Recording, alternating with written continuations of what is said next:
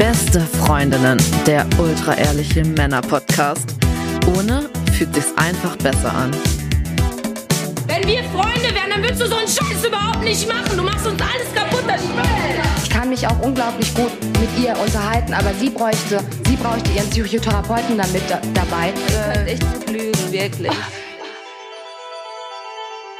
Hallo und herzlich willkommen zu Beste Freundinnen. Hallo. Oh ja, für, die Ohren. Hm. Wir haben die elf wichtigsten Dating-Fragen für euch zusammengefasst. Wieder mal die elf. Wir hatten schon ewig nicht mehr elf. Ja, elf sind wichtig. Warum die wichtigsten? Das sind die Fragen, die wir am häufigsten gestellt bekommen. Darum haben wir gedacht, das sind die wichtigsten. Also quantitativ die häufigsten Fragen. Und wir kriegen ja immer wieder Mails von euch. Darüber freuen wir uns sehr. Es ist krass, finde ich, manchmal zu lesen, dass uns viele, viele Menschen Dinge anvertrauen, die sie nicht ihren besten Freunden anvertrauen. Aber uns. Sind sie bei uns gut aufgehoben? Hm, Ich hoffe auch. Entscheidet das nach der Beantwortung der nächsten elf Fragen. Die erste Frage, die uns gestellt wurde, ist wirklich elementar. Wie spreche ich eigentlich jemanden an? Und ich erlebe immer wieder Frauen, die sagen, das ist doch ganz einfach, komm doch einfach auf mich zu. Und dann denke ich mir, what the fuck? Warum erwarten so viele Frauen heutzutage noch, wo alles so 50-50 aufgeteilt ist, dass sie angesprochen werden und nicht proaktiv auf den Mann zugehen? Wie oft ist es dir denn schon passiert in letzter Zeit, dass du angesprochen wurdest? Sehr wenig. und dir? Na gut, ich verkörpere ja, dass ich vergeben bin, deswegen passiert mir das natürlich nicht. Sonst Wie meinst du das? Du verkörperst, dass du Na, vergeben ich strahle das aus. Ich habe so eine Aura um mich herum, dass sie sofort wissen, ich bin vergeben. Ansonsten So ein Mann kann nur vergeben sein. deswegen äh, Im Positiven oder im Negativen? Der lässt sich so gehen, der muss vergeben sein oder der sieht so gut aus, der ist wahrscheinlich vergeben. Ich würde hoffen, dass es im Positiven ist. Aber nein, natürlich nicht. Aber so, richtig, so rechtfertig. Ey, wenn ich mich von meiner Frau trennen würde, das würde so hart werden. Ich würde, jetzt sitze ich an dieser komfortablen Position und denke, Ich könnte. die ganzen Tiger, die an der Leine sind, ne, immer so, ja, wenn ich jetzt Single wäre, dann aber gar nichts wäre, gar wenn nichts wäre. Und dann genau deswegen ist es ein guter Punkt, wie spreche ich jemanden an. Ich glaube, ich habe sogar geträumt letztens oder irgendwie gab es so eine Situation, wo ich dachte, um Gottes Willen, was würde ich überhaupt sagen? Und ich habe mich dann so ein bisschen an das erinnert, was du gesagt hast, irgendwann mal, fuck it, einfach drauf losreden und einfach gar nicht so sehr drüber nachdenken, sondern du, ich habe dich gerade gesehen und hatte das Bedürfnis, dich anzusprechen. Vielleicht ist Ja, okay, ich spiele das mal durch. Also, ich sitze jetzt hier auf einer Parkbank, ich bin Nein, eine Frau. Ich habe schon immer Rollenspiele gehasst. Ja, okay, come Form, on. Ich, ich sitze jetzt hier so, trinke gerade meinen Kaffee, diddle ein bisschen auf meinem Handy rum. hey, ich musste dich einfach ansprechen. Ja, warum? Du gefällst mir gut. Was gefällt dir an mir? So Also- wie du deinen Kaffee getrunken hast. Irgendwas hat es bei mir ausgelöst. Okay, und was hat es bei dir ausgelöst, dass du mich gerne mal bimsen würdest? Nein, natürlich niemals. Doch nicht beim ersten Date. Äh, doch nicht am Anfang. Äh, ich meine, kann ich deine Nummer haben? Okay, ja. Das Ding ist, und das geht uns allen eigentlich gleich, in dem Moment, wo wir jemand anderen ansprechen, gibt es immer eine Chance, nämlich dass wir abgelehnt werden. Und da spielt uns unser Gehirn einen Streich. Unser Gehirn hat ja das letzte Update vor 10.000 Jahren bekommen. Ja. Und da waren wir alle in der Savanne und wenn wir da alleine umhergelaufen wären, hätte das unseren Tod bedeutet. Das heißt, es haben sich die Leute fortgepflanzt, die gut in der Gruppe funktioniert haben und die auch von der Gruppe angenommen wurden. Ja. Und Gruppenausschluss heißt immer Tod. Und das ist sozusagen, wenn wir abgelehnt werden von jemand anderem, egal ob es bei der Arbeit ist, in der Uni, Beziehungspartner oder wenn wir jemanden neu ansprechen, in unserem Gehirn, Achtung, Tod. Ja. Und dieses Gefühl kommt hoch. Und wir müssen damit rechnen, dass es einfach ein unangenehmes Gefühl ist, aber dass es nichts mit der Realität zu tun hat. Ja. Also ich rede mir ein, wenn ich das heute nochmal alles probieren würde, dass wahrscheinlich die größte Problematik sein würde, die eigene Unsicherheit, die man überträgt. Und damit triffst du es auf den Punkt. Es ist wirklich egal, was du sagst, sondern eher, wie du es sagst. Ich habe mal eine Übung gemacht auf der Straße ne, mit so einem Dating-Coach für eine Jakobsweg-Folge. Und da musste ich zu Frauen gehen und die ansprechen und sowas sagen wie: Hallo, du, ähm, ähm, ähm, äh, äh, und dann wa- dabei in die Augen gucken. Ich meine, das war nicht nur mir unangenehm, das war denen auch unangenehm. Aber in dem Moment, wo du es ganz präsent machst und mit deiner vollen Aufmerksamkeit, merken die meisten, dass du sehr deiner bewusst bist und das wirkt sehr anziehend. Das heißt, es ist gar nicht so wichtig, was du sagst, sondern eher, wie du es sagst und mit was für einer Präsenz du rüberkommst. Du kannst eigentlich alles sagen. Du kannst wirklich sagen, ey, ich habe dich gerade gesehen und du wirst wahrscheinlich tausendmal auf der Straße angemacht. Was war heute, falls du heute angemacht wurdest, der blödste Anmachspruch? Hm. Okay, heute gab es noch nicht. Was war der blödste? Okay, bleib mal bitte ganz kurz hier stehen. Ich komme nochmal zurück und bringe genau diesen Sprung. Vielleicht könntest du natürlich reagieren. Sowas kannst du machen. Du kannst ein Spiel daraus machen. Wichtig ist, glaube ich, immer, den Menschen, den man anspricht, dem ehrlich zu begegnen. Und das Zweite ist, aus der Realität ein Stück weit rausholen, in der er gerade verhaftet ist und in eine neue gemeinsame Realität einführen. Das heißt, was auch richtig gut sein kann, ist Fragen stellen. Ich stand hier gerade mit meinem Kumpel und wir brauchen mal deinen Rat. Mhm. Oder wir brauchen mal eine weibliche Perspektive darauf. Ich habe dir erzählt, was ich mal auf einer Party gemacht hatte und ich hatte den besten Abend meines Lebens. Ich habe gesagt, du kannst du mir weiterhelfen. Ich habe überlegt, zwei Dinge zu machen. Entweder mir hier den Stein, so einen Glitzerdiamant einzusetzen. Oder ich habe so ein bisschen Dehnungsstreifen am Arsch, weil der zu einer Zeit zu schnell gewachsen ist. Das sieht so aus wie Wellen. Ja. Dass ich da einen Delfin drauf tätowieren lasse. Was ja. fändest du geiler? Und schon hast du eine gemeinsame Realität. Ja, aber was du vor allem in dem Moment machst, du bist super selbstsicher in dem, was du sagst. Und du verkörperst nicht das Gefühl, ah, eigentlich ist mir das gerade total unangenehm, dich anzusprechen. Und übertrage dieses Gefühl auf die Person, die du ansprichst. Und dann ist es ihr auch unangenehm. Und auf ja. einmal seid ihr beide in so einer ewigen Endschlussschleife des unangenehmen Gefühls. Und was du nicht machen willst, das Gefühl erzeugen, hey, ich will dich bimsen. Also zumindest nicht am Anfang. Naja, es ist wirklich ja, so. Ja, ja, klar. Ja, und die, es ist wirklich so, also ich meine, klar, man sieht jemanden auf der Straße und denkt, boah, geil. Und wenn du den dann aber ansprichst oder dir was vorstellst, stellst du ja nicht in erster Linie immer gleich vor, oh Gott, ich will die jetzt bimsen, sondern eigentlich in dem Moment, wo du den Mut hast, sie anzusprechen, okay.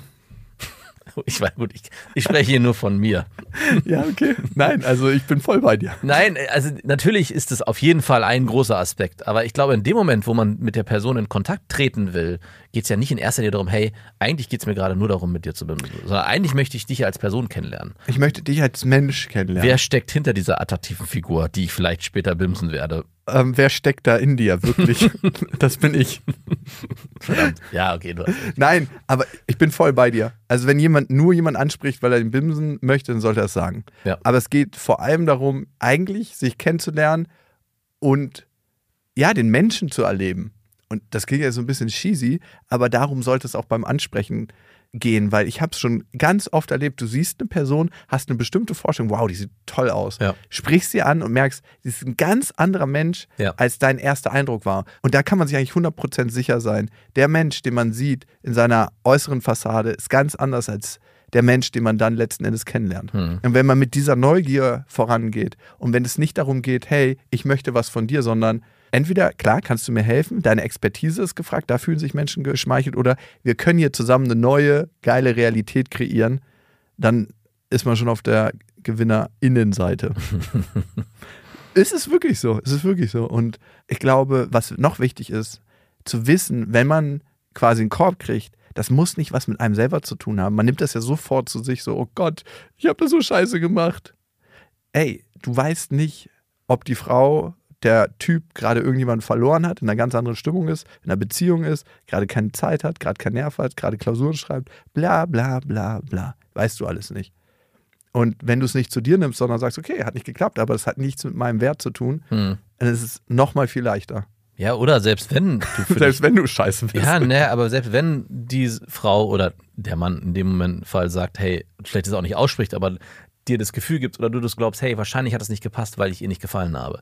Auch das ist okay und auch das zu akzeptieren, weil wenn man mal ehrlich ist und sich selber anguckt, wie oft trifft man auf Leute und urteilt selber sehr schnell und sagt, eigentlich gefällt mir die Person nicht. Und wenn ich von dir jetzt angesprochen werden würde, dann würde ich wahrscheinlich Nein sagen und du nicht sagen, nicht. weil du hässlich bist oder was auch immer, sondern würde wahrscheinlich versuchen, einen schnellen Ausweg zu finden und dann ist es halt so. Und das passiert einem im Leben, glaube ich, viel, viel öfter, als man sich das eingestehen will, dass Leute einen Eindruck von einem bekommen, wenn man den laut hören würde, dass ich sagen würde, hey, Moment mal, so schlimm oder so hässlich bin ich doch gar nicht. Oder jeder hat so ein individuelles Verständnis auch von Ästhetik, von Schönheit oder was einem auch generell gefällt an der Person, dass man das so wenigen Menschen recht machen kann.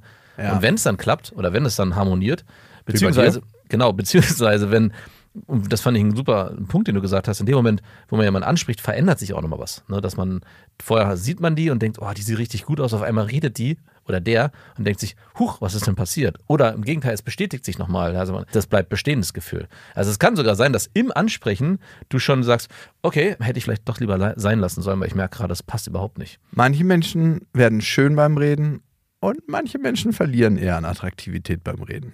Hm. Ist so. Ja. die zweite Frage, die gestellt wurde und die auch sehr häufig gestellt wird, ist, wie verliebt er sie sich in mich? Und das ist so eine Sache, je härter man es probiert, desto weniger klappt es. Ja. Je mehr man seine eigene Souveränität bewahrt und sagt, okay, hier treffen sich zwei Menschen und wenn wir zusammen mehr ergeben, als wir alleine sind, dann ist es gut, desto höher das Potenzial, dass wir uns ineinander verlieben. Ja, ich glaube, es ist auch wahrscheinlich generell die falsche Frage, zu Beginn leicht sich zu stellen, hey, wie kann ich es schaffen, dass derjenige sich in mich verliebt? Oder mhm. am Ende ist es, glaube ich, eher wichtig, was ist mein Gefühl zu der Person und was bin ich bereit auch zu teilen an, von diesem Gefühl, um dann eventuell was zurückzubekommen. Und wenn sich dann was einstellt, ein Gefühl einstellt, auch zu sagen, okay, ich glaube, dieses Gefühl wird erwidert. Aber ich glaube, viele gehen mit dem Ansatz ran, ich möchte, dass die Person mich liebt. Ja, was ist das für ein Scheißansatz? Ja. Also, was ist das auch für eine Position? So, ich möchte, dass du dich in mich verliebst. Warum? Mhm. Weil ich dann ein sicheres Gefühl ja. habe, weil ich dann irgendwas von dir bekomme, weil ich liebe. Was sind das für eine eigentlich gierige Haltung? Ja.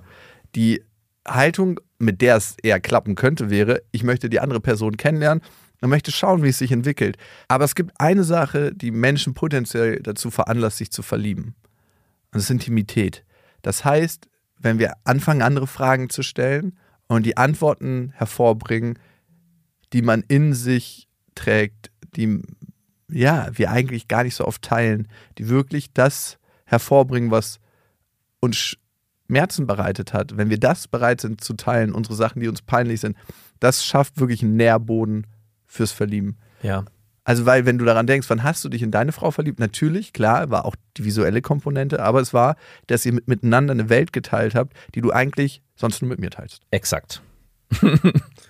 Ja, und ich habe mich auch gerade gefragt, ob man sich dieser Verliebtheit und auch der Liebe immer sicher sein kann, auch während einer langen Beziehung. Gibt es auch Phasen, wo die Verliebtheit oder die Liebe nicht so stark ist und Phasen, wo sie stärker ist. Hast du ein Telefon gerade da? Nein, habe ich leider nicht. Doch, gib mal her. Hier, das ist deins. Wähl mal die Nummer von deiner Frau. Gib sie mir mal bitte. Ich will sie was fragen. So, hier. Da oben. Hm, das findet sie aber. Das findet sie nicht geil, natürlich ja. nicht.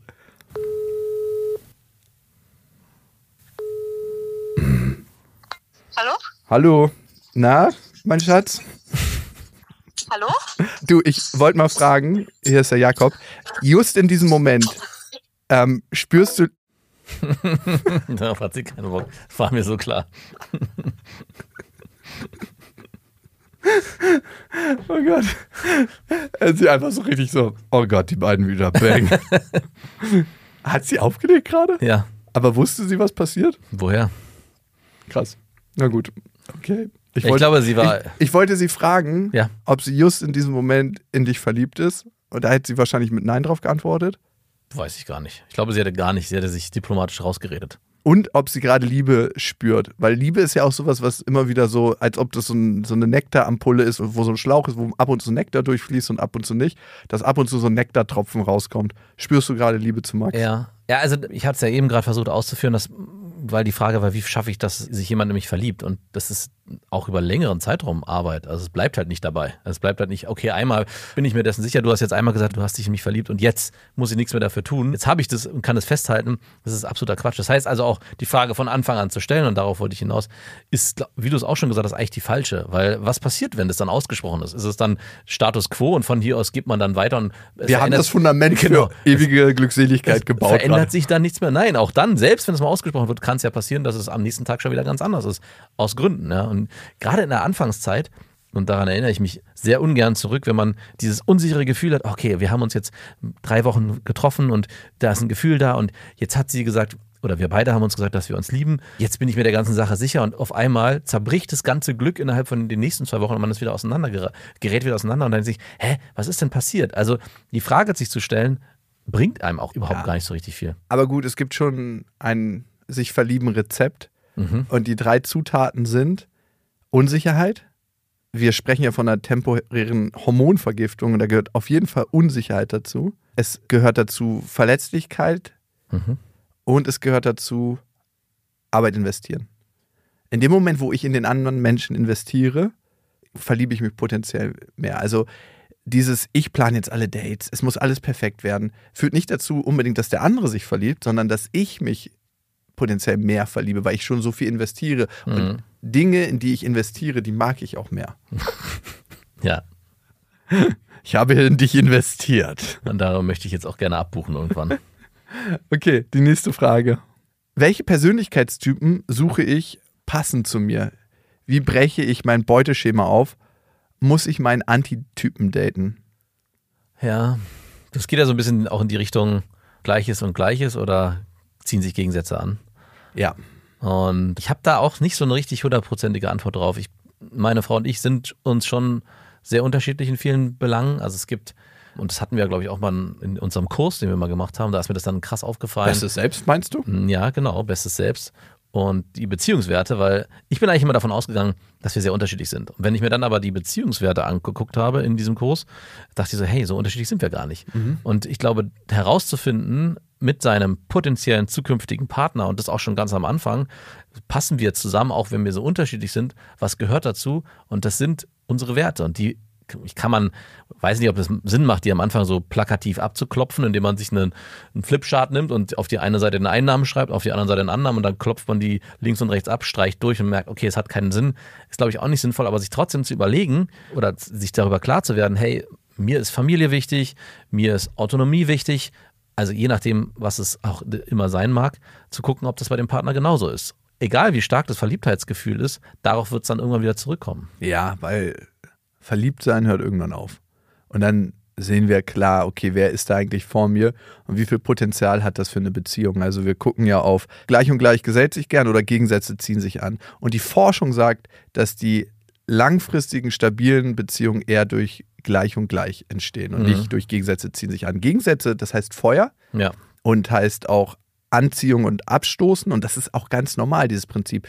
Und wenn wir gleich und gleich, das ist eher Stabilität. Aber damit meint sie wahrscheinlich auch genau diese Beziehungswerte und nicht, was man sich vielleicht oberflächlich anguckt, indem man sagt, ja, die gehen beide gerne feiern oder machen gerne Urlaube. Und klar, das gehört auch dazu, aber es ist wahrscheinlich im Kern nicht das, um was es eigentlich geht, wenn man sagt, gleich und gleich. Ja, und wenn wir uns angucken, welche Leute suchen wir uns immer wieder, wenn wir daten, mhm. manchmal fallen wir immer wieder auf den gleichen Typ rein, da müssen wir uns angucken, wie sind wir eigentlich geprägt worden? Was war unsere erste Blueprint-Beziehung sozusagen? Mhm was haben wir gelernt? Und da müssen wir auf die Beziehung zu unseren Eltern oder zu unseren Beziehungspersonen gucken, ne? zu unseren Geschwistern, zu unseren Eltern. Was haben wir da gelernt für ein Modell? Und das werden wir uns auch mit einer hohen Wahrscheinlichkeit wieder später suchen. Und darum fallen wir auch manchmal immer wieder auf den gleichen Typ Mensch rein, der dann letzten Endes nicht funktioniert. Ja. Weil wir denken, hey, endlich können wir dem Menschen beweisen, dass wir endlich liebenswürdig sind. Und es fühlt sich ein bisschen wie zu Hause an. Und es fühlt sich wie zu Hause an. Selbst wenn es sich zu Hause beschissen angefühlt hat, das habe ich als zu Hause mhm. abgespeichert. Da sind wir wie scheiß Enten. Ja. Und da rauszukommen aus dem Muster, heißt auch manchmal, jemanden daten, den wir potenziell langweilig finden und das zu überschreiben, dieses, was wir da gelernt haben, um eine neue Realität zu kreieren, zu sagen, ah, okay, das fühlt sich jetzt viel sicherer an. Ich habe zu Hause keine Sicherheit erfahren, deswegen fühlt sich das nicht nach zu Hause an. Also da muss auch manchmal die Vernunft einschreiten. Und das ist halt so hart, ne? Dann nicht immer nur auf sein Gefühl zu hören. Ja. Ist auch so schwierig und es kann auch so ätzend sein. Das ist so, oh Mann, ich überschreibe hier gerade eine Prägung. Prägung überschreiben ist mega ätzend. Ja. Und ich glaube, man muss, wenn man merkt, mein Beuteschema ist kacke und ich habe mir potenziell auch immer so Frauen ausgesucht, die. Du jetzt? Ja. Mhm. Ich weiß ja nicht, über wen du potenziell äh, naja, ey, komm, redest. Ey, man muss auch sagen, bei dir, du hast dir immer irgendwelche Frauen ausgesucht, die krass ungesund waren im Kern. Sehr oft. Ungesund im Sinne von. Irgendein krasses Thema am Laufen hatten, ja, okay. wo du dann der große Heiler sein konntest. Ja, ich ja, helfe klar. dir mit meinen heilenden Händen. Ja. Und ich meine, der erste große Lucky Shot ist deine Frau. Ah, nee, ich hatte vorher, das stimmt nicht ganz. Äh, ja, hatte, bitte? Habe ich die kennengelernt? Nein. Nein, ja, nee, hast du nicht, aber meine tote Ex-Freundin, die wäre auch potenziell. Das kann ich nicht nachprüfen. Ja, naja, genau deswegen. So eklig, ey. Wenn man eine tote Ex-Freundin hat, kann man die immer so als Joker ziehen. Aber, so. Die war ganz anders. Nee, also, die war, die, also die hatte kein Thema, wirklich gar nicht. Ist auch in Ordnung. Alle Menschen haben Nee, Thema. ja, ja, ja. Also sie hatte kein Thema, was ich, wo ich das Gefühl habe, okay, hier kann ich äh, Deine heilen meine heilen Hände äh, auf sie wirken, einwirken lassen. Hatte auch keine Hände da kam nicht aus einem zerrütteten Elternhaus, was auch immer. Man auch da, in Ordnung. Auch alles in Ordnung, super. Ist teilweise ist, mir Geil. ist es völlig egal, ja. Aber bei der war all diese Komponenten, die du jetzt gerade auch benennen wolltest, glaube ich, indem du auf meine Frau zeigst, auch gegeben. Und Aber da habe ich es damals nicht ausgehalten, da war ich noch nicht reif genug für. Das war für mich nicht attraktiv genug. Man muss reif sein für diese langweilige Beziehung, Nein, das ging die nicht. letzten Endes lange hält. Du hast es gerade beschrieben mit, also zu Hause fühlen würde ich es nicht benennen, aber du hast gesagt, bei manchen wundert man sich, warum bleibt man mit denen nicht zusammen, obwohl es bei denen einem vielleicht eigentlich besser gehen würde. Ja, du hast es, benennst es jetzt langweilig. Langweilig war es mit der nicht. Aber für mich waren diese Aspekte, die sie mitbrachte, einfach nicht attraktiv. Für mich waren die Aspekte, ja, die hat irgendein großes Thema oder ich merke, hier ist irgendwie auch großes Drama. Ja, jede, ich muss die ganze Zeit dafür kämpfen, dass ich auch mit der zusammenkomme und zusammenbleiben kann. Das war bei der nicht der Fall. Die war einfach, wir haben einfach eine richtig gute Beziehung geführt. Und ich habe die am Ende auch mit Füßen getreten, weil ich mich dann von ihr dramatisch getrennt habe, indem ich ihr fremdgegangen bin, glaube ich, oder sie einfach schlagartig verlassen habe. noch nicht mal mehr erinnern tust du dich, du ekliger. Nee, ich weiß ganz genau, wie es gewesen ist. Eine Freundin von ihr ist bei einem Autounfall verstorben. In Mallorca, glaube ich. Und ich hatte ähm, diesem Tag aber entschieden, mich zu trennen und hatte überlegt, ob ich mich von ihr trenne oder nicht. Und bin dann in diese Wohnung gefahren. Die war, es war Hochsommer, 30 Grad. Ich kam mit Kurzhaus und T-Shirt an, das weiß ich noch wie heute. Und diese Wohnung war arschkalt. Alles war zugezogen. Sie saß auf dem Bett und hatte eine Decke um den Hals gezogen. Und du so, was los? Und sie dachte halt, ich komme vorbei, um sie äh, aufzufangen wegen diesem tragischen Todesunfall ihrer beste Freundin war es nicht. Ich kannte die auch. Und habe ihr dann leider, verharmlos die Geschichte habe ihr leider in dem Moment dann gesagt, dass es äh, vorbei ist. Und es war ziemlich bitter und ziemlich hart. Aber ähm, ja, so war es halt. In Wahrheit ist Max das Arschloch. Aber die wäre im Nachhinein auf jeden Fall auch jemand, potenziell jemand gewesen, mit dem man Du wärst Witwer, verdammt. Ich Das ist nicht witzig. Sagen, nein, das war nicht witzig. Warum lachst du darüber? Weil ich gerade sage, mit dem man hätte auch länger zusammenbleiben können und eine Beziehung führen können, bis der Tod uns scheidet. Das ist überhaupt nicht witzig, ey. Sorry, der, ich, ich, äh, ist auch voll komisch zu sagen, so im jungen Alter, ich bin Witwer. Auch im Dating-Game ist so ein kleiner Dämpfer immer so. Bist du gerade in der Obwohl, Partnerschaft? es könnte auch funktionieren, so die Mitleidstour. Äh, ich Ah. ich glaube, es ist immer ein krasser Stimmungskiller. Oh, ich, ja, Ey, lass mal eine Umfrage machen. Wäre das für so, euch ein so krasser... eine, aber es hat so leicht so was Melancholisches. So, also wenn es düster ist und dunkel, und das mag ich ja auch ganz gern. Und ich glaube, es gibt, die triggert das. Es gibt mit Sicherheit Menschen, die sagen, wow, das löst was in mir aus. Okay, hier bei Spotify kann man ja jetzt Umfragen machen und darum die Frage, wäre es eher ein Unturner oder ein Upturner, wenn derjenige beim ersten Date sagt direkt, by the way, ich wollte über meinen Beziehungsstatus gleich alles sagen, ich bin Witwer. Oder Witwe. Witwerin. Nein, das ist, Nein, ist Witwe. Krass, ey, Ran. Du wärst Witwe. Äh, Witwer. ich wäre Witwer, ja. Ja, ist man aber, ja, Ist man sein Leben lang Witwer? Oder? ich war ja mit der nicht verheiratet. Ich glaube, man muss verheiratet sein, um Witwer sein zu können. Zu dürfen. Ja, zu dürfen. Ich glaube nicht, dass man einfach nur bei jeder, sonst wäre ich ja potenziell, naja, nee, man muss schon zusammen sein in der Zeit. Die nächste Frage, die uns gestellt wurde. Freundschaft oder Beziehung? Er weiß nicht, was er will. Vor allem weiß er, dass er nur die Vorteile möchte. Nämlich nicht den stressigen Beziehungsalltag, der auch Langeweile bedeutet, der auch bedeutet Streiten, der auch bedeutet Aushandeln, der auch bedeutet Probleme der Beziehungspartnerin mittragen. Jetzt hast du ja viele negative Dinge benannt. Jetzt würde mich mal interessieren, ob du auch positive benennen kannst. Also du jetzt ganz speziell. Eins. Ja. ähm, jemanden haben, mit dem man sich tief austauschen kann. Mhm, okay. Zwei. Dass hier mal jemand da ist für einen. Ja. Drei. Mhm. Drei. Ja. Was sag du mal? Ja, dass man sein Leben mit jemandem teilt und Das alles ist teilt. eins und zwei schon gewesen. Nein, du hast gesagt, tiefe Gespräche führen und dass immer jemand da ist. Und Ja. ich sage, dass man alles teilt. Also, dass man auch einen Teil von sich abgibt und Mhm. einen Teil bekommt dafür. Also, dass es mehr wird. Dass man gemeinsam durchs Leben geht. Also, dass es eine Gemeinschaft gibt. Die Das habe ich schon gesagt. Okay, was du hast noch? gesagt, Gespräche führen und nicht allein sein. Ja, dass man gemeinsam Dass jemand durchs, da ist, hast du gesagt. Genau, dass man gemeinsam durchs Leben geht Hast du und, nicht nicht, so formuliert. und nicht allein ist. Also du führst, eigentlich gibt es nur eine Sache, da ist jemand da, da ist ein Mensch, da ist äh, ein Haufen Fleisch da, der atmet. Ich habe von Teilen gesprochen, ich auch Kompromisse einzugehen, Wow. wachsen aneinander. Also wirklich, das ist ja was, was ich total gerne möchte. Kompromisse eingehen. Das ist ja wirklich was, wenn ich was in meinem Leben noch mehr möchte, ist dann Kompromisse eingehen. Ist das so was Schönes? Ja, ist was Schönes. Kompromisse eingehen, warum? Weil. Ich möchte es nicht genauso, wie ich es möchte, sondern ich möchte lieber einen Kompromiss eingehen. Ja, du beschreibst es so negativ, aber ein Kompromiss eingehen, das ist auch immer ein, ein Handel, den man gemeinsam entscheidet, was ist für uns beides besser. Also Kompromiss heißt für mich in dem Fall nicht, ich mache einen Kompromiss und verliere was, sondern ich gewinne ja auch was dazu eine gut gelaunte Frau oder was? Mm, nee, das geht schon um mehr. Es geht darum, dass man gemeinsam. Also es gibt im Alltag ganz oft Situationen, wo natürlich, wo es Kompromisse gibt, wo man sagt, oh ey, da habe ich jetzt gar keinen Bock drauf. Aber gerade mit Familie gehst du, du ja auch mit deiner Tochter ständig Kompromisse ein, wo du vielleicht am Ende aber trotzdem rausgehst und sagst, ey, eigentlich war es gar nicht so schlecht. Ja, und am Ende funktioniert das Scheißleben auch so. Das ganze Leben ist ein Kompromiss und das ganze Leben funktioniert auch oft so, dass wir was machen, was sich erst unangenehm anfühlt, aber dann positiven, angenehmen Outcome hat. Wir gehen in die Sauna, fühlt sich manchmal gar nicht so angenehm an, während wir da drin sitzen. Und danach fühlen wir uns gut. Wir machen Sport, währenddessen ist es richtig anstrengend. Danach fühlen wir uns gut. Wir essen gesundes Essen, schmeckt beschissen. Naja. Danach fühlen wir uns gut. Aber stimmt, stimmt schon. Gibt's wir gehen ins Eisbad, fühlen uns währenddessen beschissen. Danach geht es uns gut. Ja. Wir erzählen jemandem was, was uns unglaublich unangenehm ist, ja. was uns gerade bedrückt. Danach fühlen wir uns gut. Ja, und würde ich nicht immer unterschreiben, aber ja.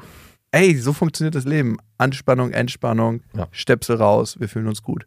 Und das sehe ich bei Kompromissen. Ja. Warum will der Typ sich nicht so richtig festlegen? Ich finde dich gut, aber lass uns eine Freundschaft plus bla bla bla führen.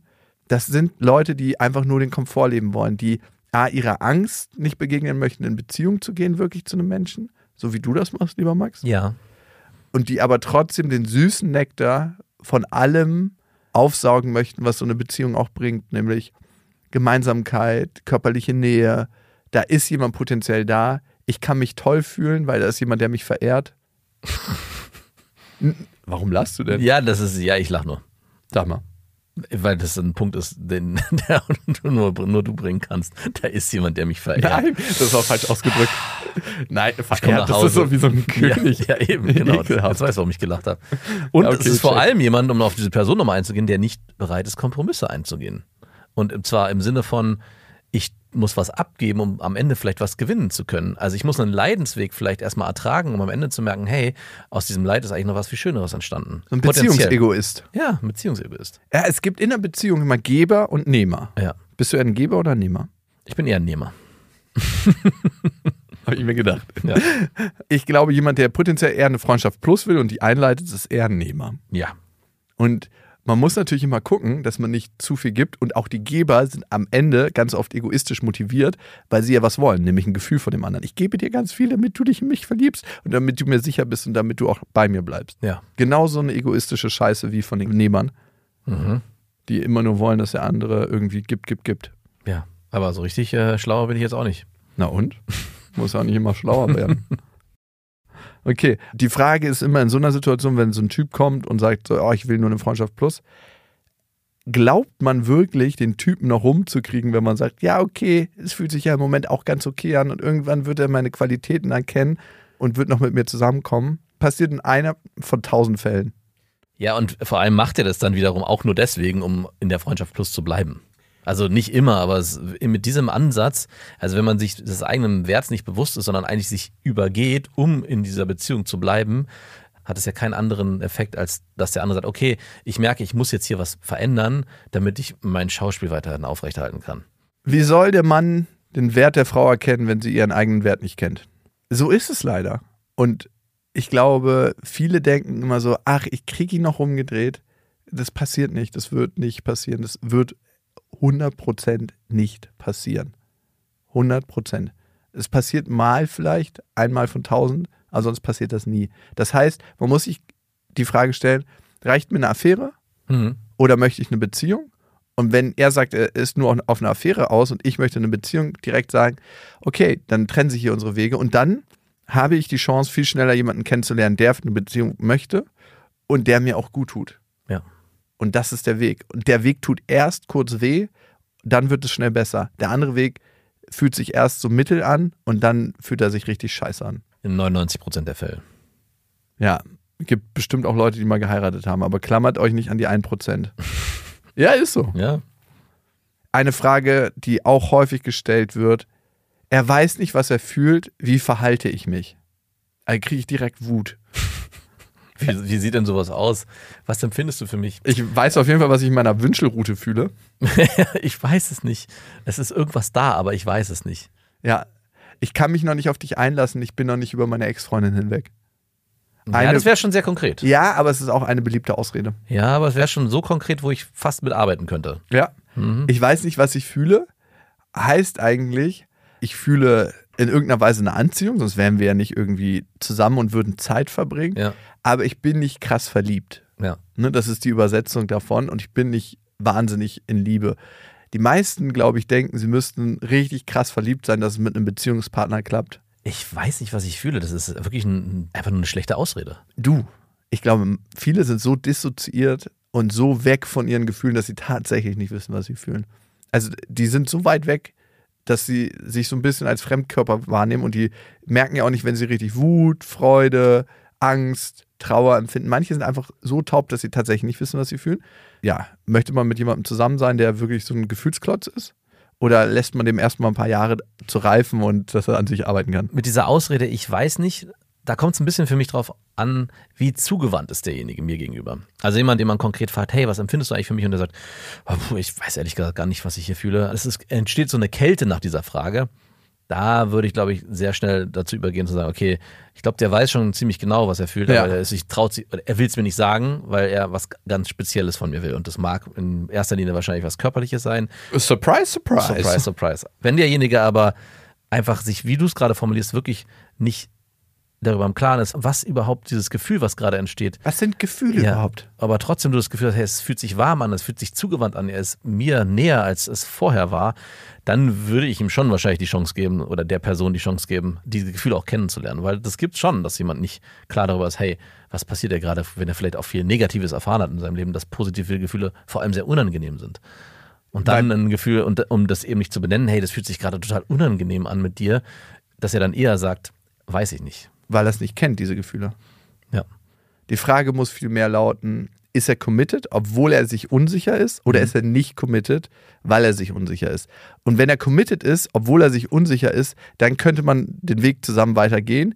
Wenn er nicht committed ist, weil er sich unsicher ist, dann heißt das eigentlich, yo, was will ich denn? Wir ja. gucken so ganz oft, wo bist du denn? Mhm. Und ich richte mich nach dir aus. Du bist irgendwie mein Pol, nach dem sich mein Kompass ausrichtet. Viel wichtiger wäre es, sich zu fragen, was möchte ich, wenn ich diese Informationen von dem anderen habe? Kann ich damit gehen? Nicht in der Hoffnung, weil sich irgendwie noch was verändern will, sondern wenn der Ist-Zustand bleiben würde, forever, kann ich damit gehen? Und wenn ich dann Nein habe, dann muss ich die Situation ändern. Wenn ich ein Ja habe, was habe ich zu verlieren? Ja. Oh, Klassikerfrage. Gesprächsthemen beim ersten Date. Da bist du ja so ein Experte, Boah, ey, ne? Hör mir auf. Wie ist eigentlich die Beziehung zu deinen Eltern? Oder äh, ich muss dir von meiner toten Ex-Freundin erzählen.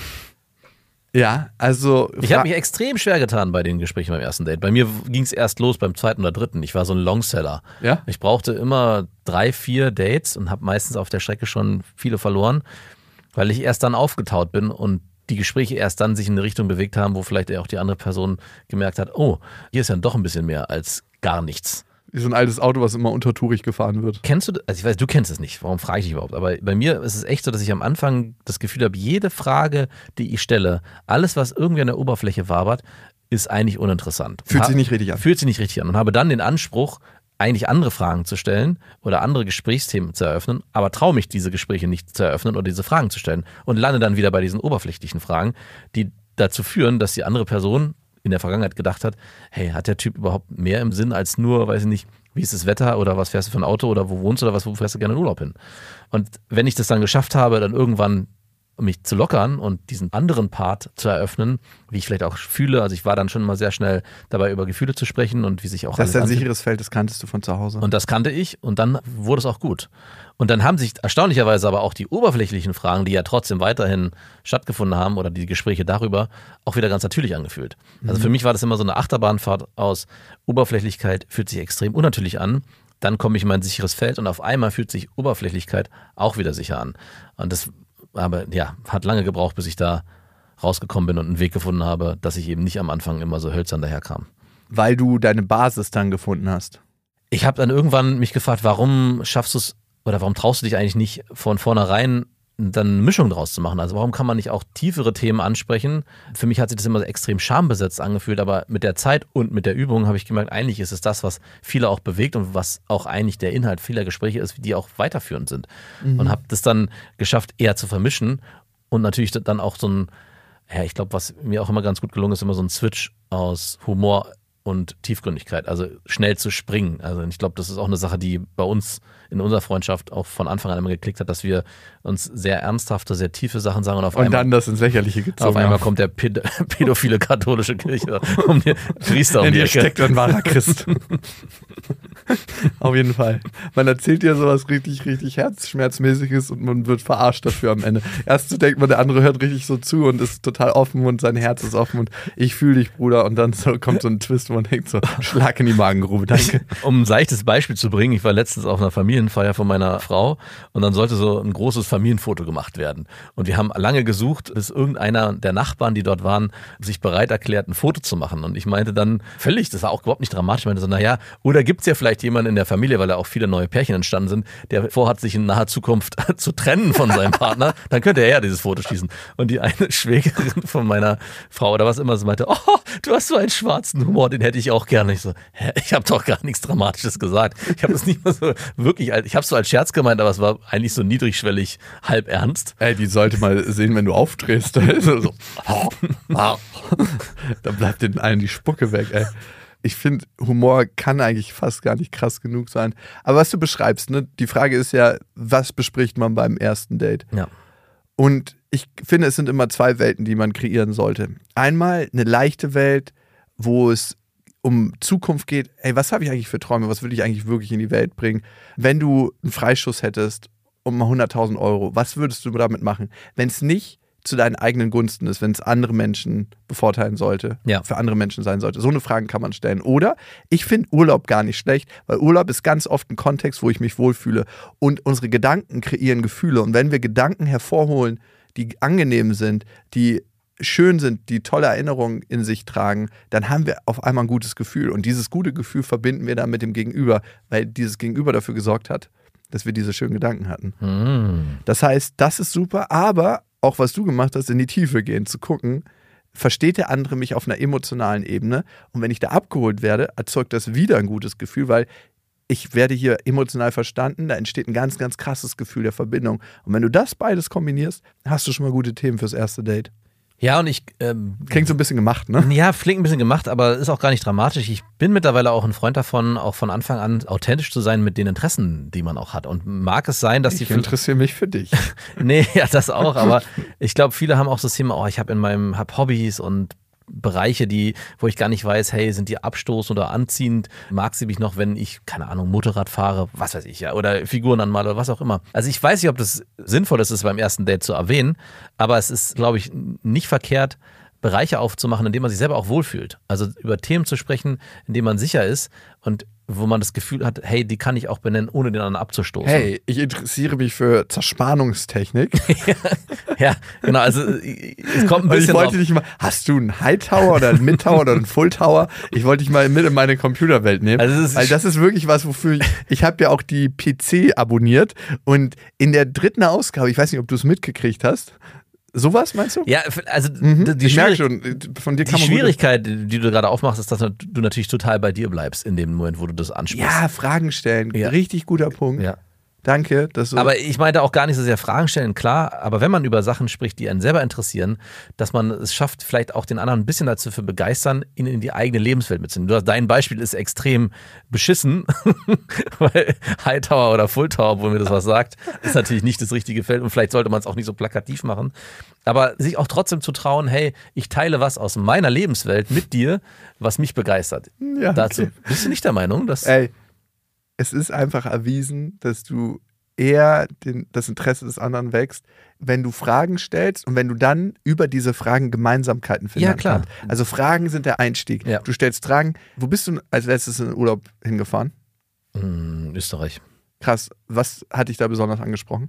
Der Schnee, der nicht so richtig da war. Okay, aber was Können wir darüber bitte nicht reden? Es war zu wenig Schnee. also, aber was verbindest du normalerweise mit Schnee? Ja, Skifahren und meine Leidenschaft, meine große Leidenschaft, Snowboarden und Skifahren. Ey, das kenne ich. Es ist ein krasses Gefühl, ne, wenn man auf so powderigem Schnee fährt und alles ist leicht, die Welt hält für einen Moment an und es ist so das krasse Flow-Erlebnis. Und ich glaube, wir wollen immer wieder in den Flow zurück. Okay, Ja. und, und hier ist schon ein gemeinsamer Moment Genau. kreiert. Aber was jetzt passiert ist, wir haben ein Feld gefunden, wo wir eine Gemeinsamkeit haben. Mhm. Ja, und wo man dann easy peasy darüber äh, philosophieren kann. Und klar passiert das über Fragetechniken. Und das finde ich auch gut und das ist auch definitiv der richtige Weg. Aber ich würde auch dazu übergehen, heute, ich weiß nicht, ob es der richtige Weg ist, und so habe ich es früher gemacht, dass ich bestimmte Bereiche aus meinem Leben, die mich eigentlich krass interessieren, auszuklammern. Also ich sage, okay, die erzähle ich jetzt nicht beim ersten Date oder beim zweiten Date oder beim dritten Date, sondern das ist mir vielleicht sogar ein bisschen unangenehm, weil das gehört hier nicht rein. Aber eigentlich gehört es zu meiner Person dazu. Und heute würde ich dazu übergehen, diesen Teilaspekt vielleicht doch in irgendeiner Form mit einer gewissen Begeisterung, ohne dass man von Full Tower oder High Tower spricht, mit einfließen zu lassen in so einem Date, damit der andere auch die Chance hat, dich kennenzulernen und auch die Person dahinter kennenzulernen. Ich bin mir nicht ganz so sicher. Ein Kumpel von mir hatte, hat so eine Nerd-Ecke bei sich zu Hause. Und der hat halt auch eine, hat halt auch irgendwann mal gefragt, hey, die ist hinter dieser Tür. Und meistens, wenn ich Dates habe, Nein, nicht hinter ja, dieser genau, Tür. Das zeige ich die denen erstmal gar nicht. Und da meint er, was meinst du? Sollte ich die ihm die am Anfang zeigen? Weil das ist ja auch mal ein Teil, ein großer Teil meines Lebens. Und ich meinte so, aus meiner arroganten, hey, ich bin seit zehn Jahren in einer Beziehung, äh, fuck it, Tiger, ey, lass mich von alleine und es wird ordentlich was passieren Alter. auf dem Datingmarkt. meinte ich, ja, warum nicht? Sei authentisch von Anfang an. Und ich bin mir nicht, ja, ich bin mir nicht hundertprozentig sicher, ob das der richtige Weg ist, aber ich würde gern diesen Weg gehen, wenn ich es nochmal darf. Und das Schöne ist, wir müssen uns nicht immer hundertprozentig sicher sein. Mhm. Das Leben ist ein Spielfeld, wo wir Dinge ausprobieren dürfen. Und ich finde, wir müssten eine zweite Hälfte von dieser Folge machen, weil die hat so krass viele Fragen noch aufgeworfen innerhalb der Folge. Das heißt, das waren die ersten Fragen und wir machen eine zweite Hälfte von der Folge, wo wir einfach nochmal elf Fragen beantworten. Waren es überhaupt elf? Ja, ungefähr. Ich glaube nicht. Na, ich glaube schon. Wenn ihr möchtet, abonniert diesen Podcast. Natürlich überall, wo es Podcasts gibt. Und ihr könnt natürlich die Frage beantworten bei Spotify. Da habt ihr auch die Chance, neben Apple Podcast uns eine Bewertung dazulassen, wie ihr den Podcast findet, was ihr daraus zieht. Das freut uns auch immer sehr. Und ja, wir freuen uns, wenn ihr den Podcast auch weiterempfehlt. An Freunde oder eben auch welche, die es nicht mehr werden sollen. Ja, genau. So, wo ihr einen schlechten Eindruck machen wollt. Bis dahin. Wir wünschen euch was. Das war Beste Freundinnen, eine Produktion von Auf die Ohren. Damit ist die Show beendet.